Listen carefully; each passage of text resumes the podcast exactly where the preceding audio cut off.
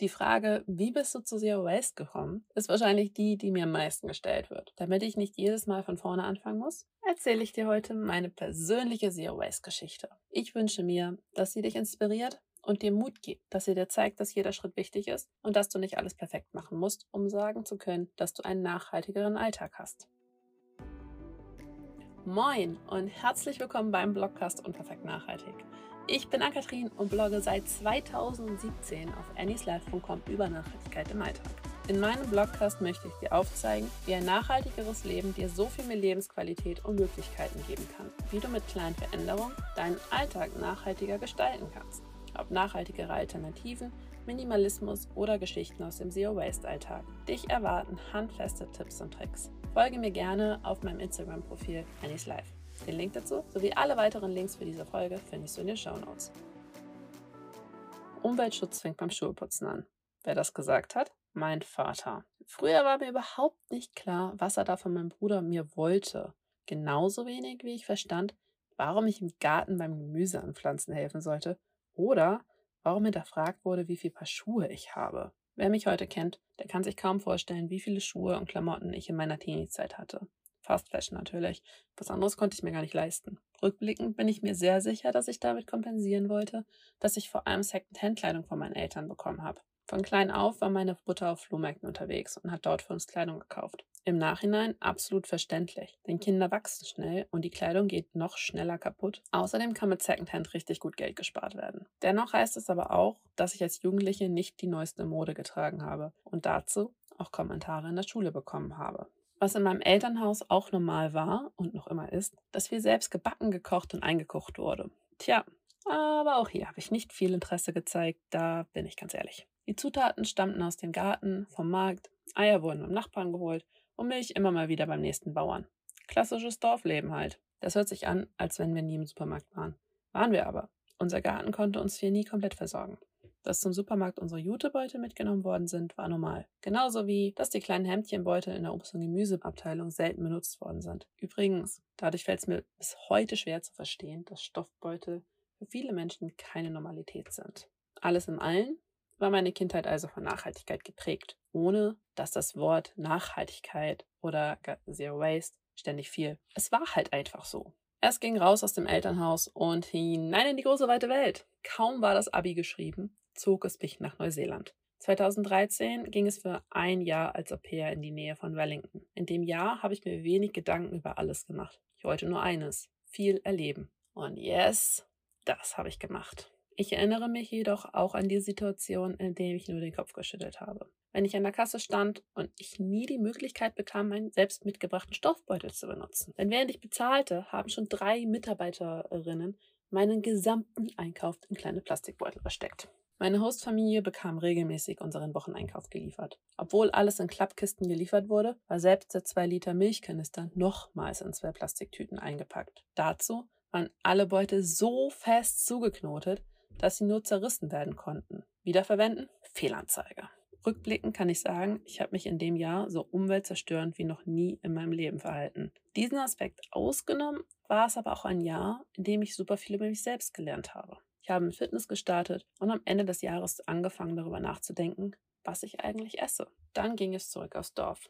Denn ein Jahr später, im Juni 2014, kam ich zurück nach Deutschland. Erst einmal wieder ins Elternhaus, denn wo und was ich am Ende des Sommers studiere, wusste ich noch nicht. Ich fand eine Teilzeitstelle im hiesigen Supermarkt. Dort habe ich unendlich viel über Obst und Gemüse gelernt und über Lebensmittel allgemein. Mango, Rene Klauden und einiges mehr probiert.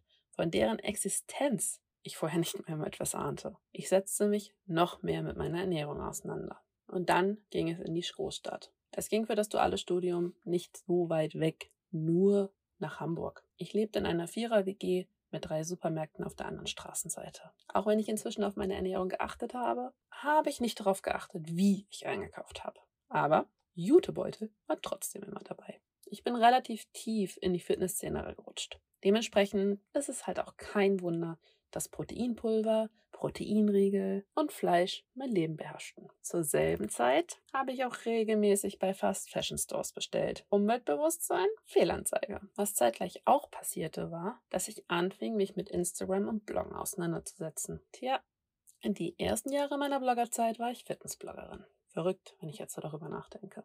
Während ich früher, also in meinem Elternhaus, die Küche nur zum Essen oder zum Abwaschen gesehen habe, fing ich jetzt an, mich mit dem Kochen und dem Backen auseinanderzusetzen. Dafür gab es verschiedene Gründe. Erstens, ich konnte mein Essen so besser tracken. Zweitens, ich mochte das Kantinenessen auf der Arbeit so gar nicht. Drittens, ich wollte Geld sparen und das geht durch Meal Prep ziemlich einfach. In dieser Zeit habe ich über Pasta, Kekse, Kuchen, you name it, alles selbst gemacht. Die Küche war ein reines Chaos. Meine Mitbewohnerinnen hatten auch stressige Ausbildung bzw. Jobs. Daher gab es dazu dann auch noch die typischen WG-Situationen. Tiefgepizzen und Fertigessen ohne Ende. Das Ergebnis?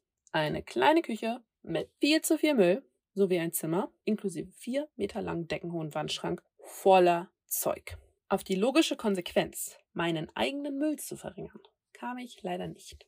Stattdessen kaufte ich mir noch ein 4x4 Kallax-Regal, als mein Wandschrank voll war, unter das Bett nichts mehr passte und mein Schreibtisch voll war. Dann ist mir endlich ein Licht aufgegangen. Aber dazu musste erstmal noch was passieren. Anfang 2017 mussten wir aus der WG raus. Unser Vermieter wollte umbauen und hat uns deswegen eine neue Wohnung zur Verfügung gestellt. Es ging weit weg in meine erste eigene Wohnung. Genau eine Hausnummer weiter. Beim Umzug hat es endlich Klick gemacht. Es hat Ewigkeiten gedauert, meine Sachen auszuräumen. Aber erst nachdem wir alles aus dem zweiten Stock nach unten getragen, auf einen Anhänger geladen haben, den wir dann zum Nachbarhaus geschoben haben und ich aus dem vierten Stock darauf guckte, fiel mir auf, wie viel Kram ich habe. Ich bereue es bis heute sehr, da kein Bild von zu haben, denn das war der Moment, in dem es Klick gemacht hat. Wir brachten alles ohne Fahrstuhl nach oben und stellten es in eines meiner zwei Zimmer. Und beim Ausräumen habe ich dann damit angefangen, auszumisten. Und die verschiedenen Second-Hand-Plattformen wurden meine besten Freunde. Ich fing an, mich mit dem Plastik in meiner Wohnung zu beschäftigen. Und ich stolperte irgendwann über den Begriff Zero Waste. Jetzt ging meine Reise zu mehr Nachhaltigkeit im Leben richtig los. Ich fing an, Bücher zu lesen, Dokumentation und Videos zu schauen, bildete mich in Sachen Nachhaltigkeit und Umweltschutz weiter. Ich fing an, meine Entscheidungen und meinen Konsum zu hinterfragen. Ich nähte mit Hilfe meiner Mama Stoffbeutel für meinen ersten Einkauf im Unverpacktladen. Und ich schmiss, schmiss meinen Müll immer raus. Denn wer Zero Waste lebt, braucht den ja nicht. Oder? Spoiler. Knapp drei Jahre später habe ich mir einen neuen gekauft. Denn auch wenn du versuchst, Zero Waste zu leben, Müll fällt an. Ich suchte mir aber auch den nächsten Wochenmarkt heraus, der nur drei Kilometer entfernt ist und alles hat, was das Herz begehrt. Wieso war ich da nicht vorher schon? Und ich verstand langsam, was mein Papa mit seinem Spruch Umweltschutz fängt beim Schuheputzen an, mir sagen wollte. 2017 lief bei mir einiges schief. Dass ich zu einem nachhaltigen Lifestyle bzw. Zero Waste Lifestyle kam, das ist aber eines der besten Dinge, die ich aus 2017 mitgenommen habe.